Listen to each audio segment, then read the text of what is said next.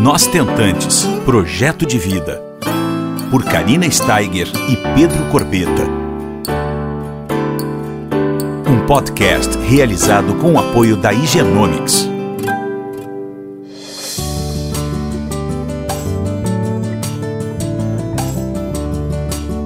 Olá pessoal, tudo bom? Como é que vocês estão essa semana? Hoje eu estou trazendo para vocês a doutora Natália Gonçalves, bióloga, membro da Sociedade Brasileira de Genética, diretora do Departamento de Genética e Biologia Molecular do Laboratório RDO e também consultora genética para reprodução humana. Doutora Natália, muito, muito obrigada pelo, pelo, por ter aceito o convite, né? Pela sua entrega de estar conosco hoje, com nossas tentantes que estão nos acompanhando aqui durante a semana. Oi, Karina, tudo bem? É, vai ser um prazer esse bate-papo com você. Eu é que agradeço o convite é, para poder falar sobre um assunto que ainda é um pouco difícil de interpretar, meio novo no mundo da reprodução, né? Exato. Tem bastante dúvida em relação a ele. E vai ser um prazer poder falar sobre isso com você que eu sei que o seu podcast atinge aí uma quantidade muito grande de tentantes, né? Então, vai ser muito bom poder deixar isso esclarecido para essas mulheres. Muito obrigada pelo convite. Verdade, eu que agradeço. Hoje nós vamos falar, uh, meninas, sobre o KIR, tá? Esse novo exame imunológico para avaliar a falha de implantação e o aborto de repetição. É muito importante esse exame porque ele pode melhorar, né, doutora, as chances de sucesso nos tratamentos de FIV. Agora a doutora vai tirar algumas dúvidas nossas, uh, porque, por exemplo, ao definir que a transferência será de um único embrião, né?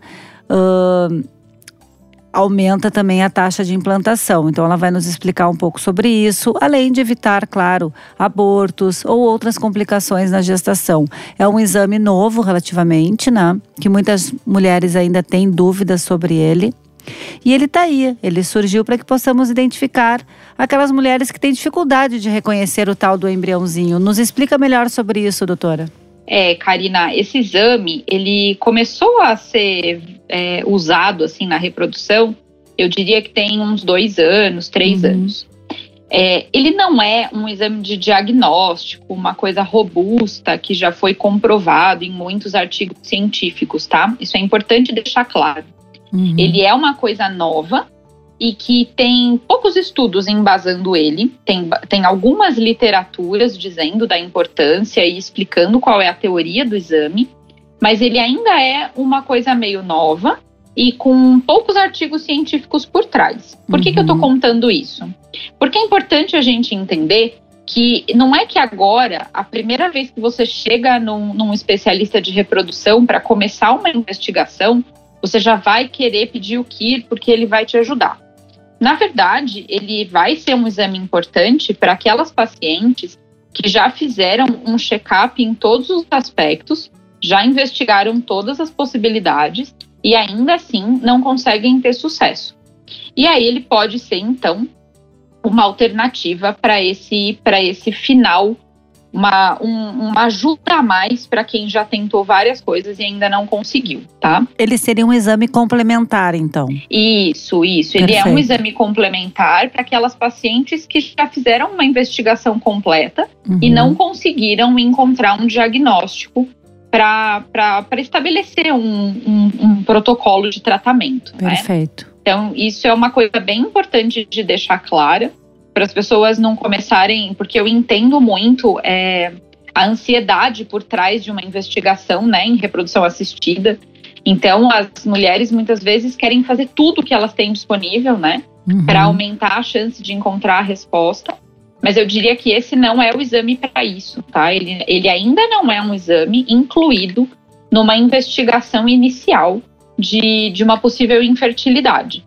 Ele é aquela ajuda lá no final, a luz do fim do túnel, que você já tentou várias vezes, várias coisas, e aí precisa lançar mão de estudos que estão menos embasados cientificamente, mas que podem ajudar algumas pacientes a ter um desfecho diferente. Sim, não menos importante, né, doutora? Porque a gente sabe. Ah, Exato. Uh, eu estava lendo sobre ele, né? Tu vai saber explicar melhor, mas 70% da responsabilidade da implantação embrionária se deve, a, primeiramente, é a genética do embrião, né?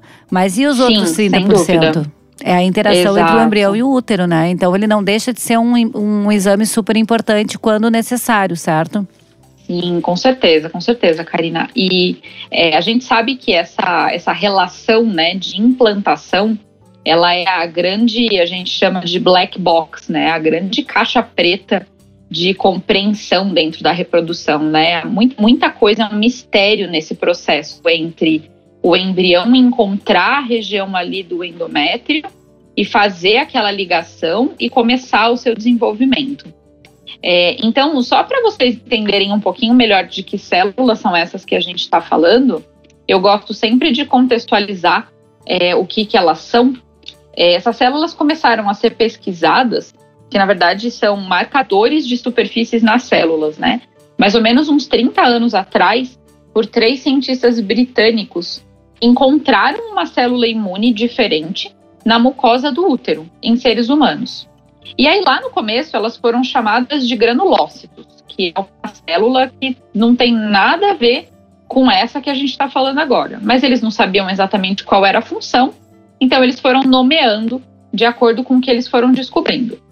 E aí, lá por volta dos anos 90, elas foram identificadas como um tipo de linfócito pertencente a linhagens de células NK. E o que, que é isso? Né? São células do nosso sistema imune. Quando a gente fala NK, a gente está falando de células natural killer. Uhum. E aí o nome assusta, né? Total. Por que, que você está dizendo que uma célula que chama matadora natural vai me ajudar no processo de implantação do meu embrião? Né? Então a gente precisa entender que essas células natural killer, elas são células lá do nosso sistema sanguíneo e elas têm um papel muito importante na defesa no nosso sistema imune, defesa contra vírus, contra a entrada de agentes estranhos. E aí, quando elas vêm para células uterinas, que também tem esse nome, né, que a gente chama elas de natural killer uterinas, elas são células completamente diferentes, com imunofenotipagem diferente, e ficaram com esse nome, porque naquela época usou-se esse nome. Eu acredito que deveriam ter outros nomes para ela, mas agora elas já são, já são conhecidas assim e assim vão ficar. Mas elas não têm nenhuma função de, de destruição né, nessa região uterina. Elas têm um papel completamente diferente. E aí, de onde elas vieram, não está muito claro. Mas acredita-se que elas vieram de algumas células imaturas que estavam circulando no nosso sangue, migraram para o útero e se desenvolveram lá com características completamente diferentes, né? E aí, por que, que elas ficaram tão importantes, né? Quando a gente fala de falha de implantação, ela ainda é uma das barreiras mais intrigantes da reprodução assistida. Apesar de toda a tecnologia que a gente tem hoje em dia, é, no caso das mulheres que apresentam essas falhas de implantação, a gente precisa considerar o ambiente endometrial. Pode ser que o fator chave da questão esteja aí. E é Uhum. exatamente aonde essas células estão. Essas células NK uterinas, elas ficam no endométrio. E elas vão fazer parte, então, desse processo de implantação do embrião. Junto com fatores de crescimento, citocinas, moléculas de adesão, outros fatores importantes, né? E aí, essas células que estão lá no útero e que têm esse nome de NK uterinas, mas vamos sempre lembrar que elas não têm papel de defender o organismo contra agentes invasores, elas têm na superfície delas marcadores. Toda célula do nosso organismo possui marcadores de superfície. E aí, no caso delas, foram identificados. Existem vários marcadores, né? Esse não é o único, mas esse foi o foco desse estudo. Ele se chama KIR e Uhum. ele fica na superfície dessas células NK uterinas. E quem é que ele reconhece, né? Então, primeiro, antes da gente dizer quem ele reconhece, é importante saber que esse gene que está ali em cima das células NK, ele é muito o que a gente chama de polimórfico. Ou seja, existem várias combinações possíveis para cada pessoa. Então, Uhum. eu tenho uma combinação diferente de você e por aí vai. É para isso que a gente faz o exame, para entender qual é o haplótipo, que a gente chama, de cada pessoa. Uhum. E o que, que é isso? Né? Então, nessa, nesse marcador, que a gente chama de KIR, existem várias possibilidades polimórficas que cada pessoa tem diferente. Então, quando a gente encontra na pessoa uma combinação que a gente chama de AA, a gente diz que ela é homozigota para o tipo A, que ela tem veio dos dois, né? Das duas parentalidades, veio de pai e mãe, o, o, o polimorfismo A. Uhum. Quando a gente tem um heterozigoto, significa que a gente recebeu o A da mãe e o B do pai, falando bem a, de uma forma bem simplificada. E também existe a possibilidade de da gente encontrar só o B, B da mãe e B do pai. E aí a gente diz que essa pessoa é KIR BB. Então a gente tem três possibilidades desses marcadores das células NK uterinas: KIR AA, KIR AB e KIR BB. Perfeito. E aí eles começaram a estudar para entender o que, que isso significava e perceberam uma coisa muito importante. Quando as células embrionárias, que é as células que a gente chama de trofoblásticas, que vem lá do embriãozinho, elas carregam uma informação que não é da mãe, certo? Que é a informação do pai, a informação do espermatozoide. E essa informação é estranha para o corpo da mãe. Uhum. Precisa acontecer um reconhecimento, que é feito por um gene que a gente chama de HLA, que é um sistema de imunohistocompatibilidade. Então, o organismo da mãe precisa encontrar esse, essa parte que não é dela e reconhecer. E um dos processos é essa ligação dessas células que estão no endométrio com as células que vêm do trofoblasto, que é do bebê. Esse HLA que está no trofoblasto do bebê veio do espermatozoide e é diferente do da mãe e precisa se ligar nesse receptor KIR. É aí que começa a confusão. Quando esse trofoblasto, que tem esse HLA diferente, encontra nas células da mãe um KIR AA, significa que esse processo de encontro, de ligação, para que aconteça o processo de implantação, ele é falho, porque o KIR-AA ele tem uma função de inibição. Ele não tem genes que ajudam essas células do trofoblasto a invadirem o endométrio e fazerem todo o processo de placentação. Então, esse processo causa várias consequências, não só o aborto e a falha de implantação. A gestação pode acontecer, e aí pode acontecer no meio do caminho, é, problemas de desenvolvimento, uma, uma placentação não adequada e outras questões envolvidas. Uhum. Então, esse é o pior cenário, Karina, quando a gente encontra o KIR AA na mulher, uhum. tentando se ligar nas moléculas HLA do trofoblasto que vieram do espermatozoide, e aí essa conexão é fraca, inibitória, que a gente chama, né? E aí, como se não bastasse isso, a gente ainda tem um outro agravante. Se o HLA que vem do pai, que vem lá do espermatozoide, tiver também, porque ele também é cheio de polimorfismos, cheio de possibilidades de combinações dependendo de cada indivíduo. Se ele tiver uma combinação que é C2C2, ele também prejudica ainda mais esse processo de implantação. Então, a gente fala que o pior cenário dentro desses estudos para reprodução é quando a paciente, a mulher, tem o que AA e o parceiro ou o espermatozoide tem o HLA C2C2. Essa é a combinação mais inibitória que foi estudada. E então eles concluem que essa junção inibitória dificulta demais o processo dessas células do embrião invadirem e fazerem uma placentação correta. Uhum. Quando a gente tem os outros cenários, o KIR AB ou o KIR BB, o HLA nem importa, porque esses genes têm uma capacidade de ativação.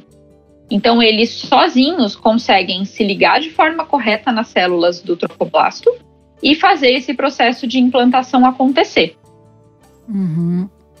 Né? Então, é, uma coisa importante que a gente fala a respeito desse exame é que ele deve ser usado em partes. Então, se eu estou dizendo que o que importa, o mais importante é o que, primeiro a gente pode testar a mulher, né? Porque isso também é um processo que envolve um gasto financeiro. Então uhum. a gente, eu gosto, eu gosto muito de fazer as coisas de uma forma que fique é, efetiva, mas que também leve em consideração o custo para a paciente, porque a gente sabe muito bem tudo é que essas mulheres. Exatamente, exatamente. Então, a gente pode fazer essa investigação em parcelas. Se essa tentante vier com um KIR AA, é importante entender qual é o HLA que vai vir do embrião. Se uhum. ela tiver um KIR AB ou BB, que é aquele ativador que vai ter a capacidade de fazer essa placentação de forma adequada, a gente não precisa investigar é, o que está vindo desse trofoblasto, né? Qual é o HLA do, do, do espermatozoide, do parceiro, enfim. É, fez sentido, Karina? Deu para entender Dá, qual que sim. é o processo? Com certeza, tá bem, bem didático, tá bem, bem bom para quem é leiga como eu. Porque eu, eu, assim, sinceramente, como é um teste novo, na minha época ele não tinha, né? Não, uhum. não existia. E como eu também não tive, essa ferramenta não existia na minha época, né, doutora? E como eu não sim, tive sim. falhas de implantação, porque eu não chegava nem a, a, a, ficar grávida, quem dirá ter um aborto de repetição. Então eu uhum. não, não, não fui apresentada, primeiro por não existir e por não, também não ser o público-alvo que, que teria Exato. condições de, de usá-lo, né? Uh, na época. Sim, sim. Não tinha essa necessidade. Sim. Então é muito interessante é, saber esses detalhes todos, porque para mim é muito novo esse, esses detalhes que você está falando, né? E tô aprendendo aqui Sim. junto com as meninas que estão escutando a gente, né? Não tenha dúvida. Então é uma ferramenta a mais, né? Uh, que, que depende muito do caso. É sempre deixando bem claro aqui que a individualização dos tratamentos de, de exato, reprodução assistida exato. é muito importante, né? Cada caso é um exato. caso. Tu comentaste Sem uma dúvida. verdade que a gente quer tudo, né? Quando a gente chega na frente do médico, depois, é, principalmente de, de algumas. E é totalmente compreensível, né? É. A gente, na prática aqui, quando eu converso com as pacientes, é, a gente tem que entender essa angústia, essa ânsia por uma resposta, né? É. É, então, tudo que elas encontram de, de informação e de exames que podem trazer para ela essa resposta, Com elas certeza. querem usar. Né? E é totalmente compreensível, né? E uma coisa que tu falaste que também assusta muito é essa célula NK, né? Essa, essa expressão assusta muito. Até a gente entender que ela não é um bicho papão, a gente demora um Exato. pouco, né? A gente demora Exato. um pouco. É isso. Isso é um processo bem complexo é, de, se, de se desmistificar né? Porque ele está muito enraizado, né? Quando a gente fala de natural killer, que a gente está falando de uma célula assassina Sim, que vai destruir. Olha o nome, Exatamente. natural killer. É péssimo esse nome. Por favor, mudem o nome dessa Mas, célula, enfim, né? Enfim, aqui fica, fica. Vamos desmistificar esse natural killer aí, assustador, né? Sim, sim, sim. A gente está falando de uma célula que tem uma função completamente diferente. Né? Exato. Né? E assim, outras coisas importantes, Ká, é, relacionadas com isso, é, esses estudos que foram feitos, né, que foram que foram divulgados a respeito desse, desse exame, quando tudo isso começou, os primeiros acho que são de 2014, tem alguns até de 2018 relacionando essa, esses genótipos até com pré-eclâmpsia, mas são estudos muito, muito novos, são estudos retrospectivos, né? Então, assim, a gente está pisando num campo ainda muito frágil, né? Ele pode ser usado, ele deve ser usado em casos específicos, é, e esses estudos eles mostram algumas relações importantes, né? Porque aí eu acho que uma pergunta válida depois disso tudo que eu falei é: tá bom, eu fiz o exame e deu o pior cenário. Eu faço o que agora, né? Uhum. Para que, que serve descobrir esse pior cenário, né? Qual é a, a mudança de protocolo? Então, como tudo isso ainda é muito novo, O que, que eles testaram nessas pacientes que tinham essa combinação ruim? Eles testaram duas coisas. Uma delas já é meio que prática clínica usual nas grandes clínicas de fertilização, que é a single embryo transfer, né? Que a uhum. gente faz a transferência de um único embrião. Por quê? Se você pensar que existe uma combinação de, de complexo de imunohistocompatibilidade que dá um, um processo de disputa ali para dificultar essa, essa combinação com as células maternas, se eu colocar dois embriões com essa informação ao invés de um, eu estou causando uma competição, eu estou dificultando ainda mais o processo. Uhum. Então, é, ao contrário do que muitas pensam, né, quando a gente transfere um único embrião, a gente não está diminuindo necessariamente as chances da, dessa gravidez, né? A gente está fazendo um processo selecionado de acordo com o histórico e com o conhecimento de exames daquele casal. É, e existem vários estudos mostrando a, é, que a single embryo transfer é o, o, caminho mais adequado e já é feito na maioria das clínicas. Então, isso é um ponto, né? É importante é, usar sempre transferências de, de um embrião só para esse casal que tem essa combinação ruim. E num último, numa última possibilidade, onde todas as tentativas já foram feitas, a gente pode falar da ovodoação uhum. né? Que aí você está mudando o material genético que vai estar tá em contato com esse, com esse espermatozoide para a formação, para a implantação, né? Então você vai ter um embrião que vai carregar uma informação genética diferente e que vai ter uma, uma, uma condição diferente de se implantar, né? E é importante lembrar que essas doadoras, no cenário ideal, também devem ser testadas para você não correr o risco de estar tá escolhendo uma doadora que também tenha essa, essa combinação inibitória é, nos genes dela, né? Para você excluir essa outra possibilidade. Então, é, resumidamente, o que esses artigos é, falam quando eles descrevem esse, esse exame e essas combinações desse marcador de superfície das células NK uterinas combinado com o HLA que está vindo do trofoblasto, é que se esse processo for inibitório, você pode lançar mão de duas possibilidades, que é a single embryo transfer e, num segundo momento, a tentativa por ovo doação para mudar esse material genético que vai estar tá passando por, essa, por esse processo de placentação. É, não, é, é, tudo bem complexo, né? Mas que coisa boa que a é. tecnologia está aí a nosso favor, né, doutora? Isso é uma maravilha. Não, com certeza, com certeza. E assim, outra coisa que muitas pessoas me perguntam é qual é a porcentagem de pessoas que têm uhum. essa combinação de, de KIR-A, né? Uhum. Não vamos nem falar do HLA, que tem esse KIR é, prejudicial, né? Então, um dos estudos que, que mais é, fala sobre isso, né? Em 2014, acho que um dos primeiros estudos, eles tinham 291 pacientes é, e eles testaram esses aplótipos, né? E 29% delas tinham esse KIR inibitório. E aí eu fiz uma, uma busca de alguns casos que a gente fez aqui no laboratório, é, mas com uma quantidade de pacientes mais um, um N, né, que a gente chama um N mais baixo, que foi uma busca rápida só para eu levantar essa informação, uhum. porque eu fiquei curiosa. É, então, eu avaliei 102 casos que foram feitos aqui, e desses 102 casos, 25% deles tinham essa combinação inibitória do AA. Então, é uma quantidade muito grande de casos. É bem significativa, né? né?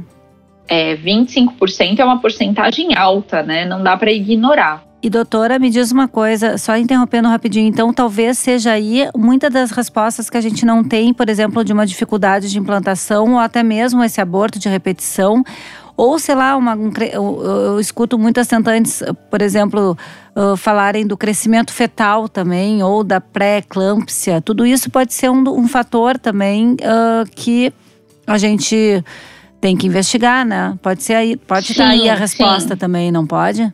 Sim, pode, pode. Eu acho que para a gente considerar o KIR como uma resposta para algum problema, é muito importante que todo o resto tenha sido descartado, né? uhum. né? Essas restrições de crescimento muitas vezes têm relação com trombofilia, né? Uhum. Esses uhum. abortos de repetição têm outras explicações.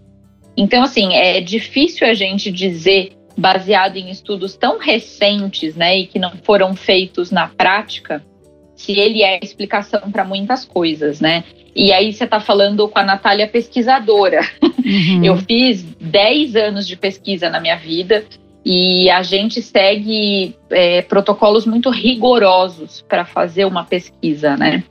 Para dizer para a população que aquilo significa alguma coisa. Então, esses estudos não são exatamente uma pesquisa muito robusta. Eles são novos, mas, Karina, tem o outro lado, né? A gente sabe que na medicina, às vezes as coisas não são só baseadas em ciência. Às vezes o que acontece na prática clínica ali do dia a dia do médico com o paciente e de um resultado que funciona baseado uhum. em alguma coisa que não está exatamente muito estabelecida na ciência, funcionou. Uhum. Né? Então, por isso que a gente fala muito do caso a caso, né? Então, muitas vezes, uma ferramenta que não vai servir para uma paciente vai servir para outra. Então, Perfeito. o que eu digo desse exame é: ele não é, é o, a chave para fechar um diagnóstico lá no começo da investigação, mas ele deve sim ser usado como uma, uma, um auxílio lá num processo onde você já não tem mais resposta e já investigou tudo. E ele pode sim explicar algumas coisas que já foram investigadas de outras formas e não foram explicadas, com uhum, certeza. Uhum. Maravilha, olha quantos, quantos esclarecimentos, né, para um, um assunto tão importante. Praticamente uma aula aqui, né, doutora? é, é um assunto bem complexo, né? A gente falou de uma forma mais simplificada para ficar claro também. E o custo porque... desse exame, doutora? E o custo desse exame? Então, Karina, ele, o que a gente tem feito aqui no laboratório é fazer isso que eu te falei, né? Fragmentar ele. É, quando a paciente precisa investigar, primeiro investiga só ela uhum. e depois investiga o casal, né? É um exame de biologia molecular, é uma, uma metodologia que não é das mais baratas e também não é das mais caras, né? Então, o problema dele é que, como eu te falei que ele tem uma quantidade de polimorfismos muito grandes, a gente precisa fazer uma reação para encontrar todas essas combinações na amostra. Então, é uma reação complexa. Não é uma reação difícil, mas é uma reação complexa. É um exame que demora para ficar pronto, né? Porque precisa avaliar várias regiões ali desse, desse gene. É, mas eu diria que nos casos em que a paciente precisa encontrar uma, uma resposta, ele com certeza tem um, um custo efetivo para ela, sabe? Uhum. É, e quando a gente está fazendo, é, eu faço atendimento das pacientes, né? Elas me procuram para esse processo de aconselhamento, de consultoria na parte genética relacionada à infertilidade. E aí, quando elas precisam desse, desse exame, sempre existe a possibilidade da gente é, conversar sobre um desconto, como é que isso vai ser feito, né? Uhum. Mas é, eu não tenho os valores exatos aqui, né? Porque não, não, sou eu que, que claro, cuido não. disso, mas, mas não são exames muito caros, tá. tá? São exames totalmente factíveis dentro do cenário da reprodução. É, perto de tudo que uma, que uma tentante gasta, né, para claro. encontrar uma resposta. É, é, totalmente possível de ser feito, sim. Maravilha, maravilha. Isso é bem importante, até para um planejamento, sim. né? Sem dúvida, sem dúvida. Eu tenho muita empatia por essas mulheres. É, eu tenho, eu tenho muita, a gente, eu foco muito nesses meus atendimentos, fazer uma busca é, detalhada, mas ao mesmo tempo muito consciente, levando em consideração o desgaste não só psicológico, como também o desgaste financeiro desse casal, né? Então é muito importante a gente a gente levar tudo isso em consideração, né? Porque a gente sabe que a caminhada dessas mulheres é longa uhum. e elas já passaram por muita coisa, né? Então tudo isso precisa ser levado em consideração. Com certeza. É um é um mix de sentimentos, uma montanha russa, como a gente fala, né? De é, altos e é. baixos, é, né? Não é, é, fácil. Mas. Não, com certeza. Só, com certeza, só não mas... consegue quem desiste. Então a gente está aqui para falarmos abertamente. Você está aí também para provar isso, né, Exato, Karina? A gente está aí para mostrar que tudo é possível. A gente precisa estar, tá, enfim, abertos, né? A novas possibilidades a Com todas certeza. as formas de gerar amor que existem. Hoje em dia sem a tecnologia está aí para nos, né, nos ajudar a. A medicina reprodutiva evoluiu muito. Anos atrás a gente Sim. não não, podia, não poderia, com 43 anos, como eu fui mãe, ser mãe, né? Exato, exato, exato. A gente então, tem aí o então avanço da ciência a nosso favor, né? Com, com certeza. certeza. E mais uma vez, esse podcast mostra que a gente está aí para desmistificar a reprodução assistida, principalmente ovo doação, né? Que é um assunto que a gente Sim, predomina. Que ainda é um assunto difícil, né? E velado, enfim. Mas vocês fazem isso com, com maestria e é muito importante. Eu acredito muito que, que conhecimento é poder, né? Então, é. quanto mais bem informada as mulheres estão mais capacitadas, elas, elas ficam para encontrar um caminho, né? É, e para aceitar, né? Uh, e olhar sim, sim. com outros olhos todas as maneiras diferentes que a vida nos proporciona para ser mãe, né? Sem dúvida, sem dúvida, sem dúvida. Ser mãe é o dia a dia ali, né, Karina? É, é verdade. Que... É, o vínculo a gente constrói diariamente, né, né doutora? Não, sem dúvida. É a maior bênção da vida. Existem muitas formas de amor, né? Com certeza. Amada, te agradeço imensamente por essas. Uh, essa aula, por esses esclarecimentos, por toda a tua disposição, né? Estar aqui Imagina, conosco desmistificando. Foi, foi um esse, prazer, foi um prazer. Esse exame, né? Que, como tu mesmo falasse, ele é complementar e de muita importância para quem realmente necessita dele, né? Sim, sim, com certeza, com certeza. Então, queria te agradecer, agradecer o Higienomics também, agradecer você e ficar sempre à disposição, né? Vocês que estão Sim, nos escutando. Contem, contem com a gente, assim, sempre que, que a gente tiver algum assunto que dá para levar, é, porque eu acho muito importante a gente levar a ciência numa linguagem compreensível, sabe? Uhum. Acho que a ciência é para todos, com certeza, né? Então eu queria te agradecer essa oportunidade de explicar é, um assunto complexo, né? Levar ele de uma forma mais simples, uhum. é, mais palpável para as pacientes, né? E é isso, queria te agradecer pela oportunidade Imagina. de estar aqui dividindo isso com vocês. Eu que agradeço. Um beijo enorme para vocês todos que um estão beijo, nos escutando cara. e para você também, doutora. Um beijo. Um beijo. Tchau, tchau. Você ouviu Nós Tentantes, com o apoio da Higienomics.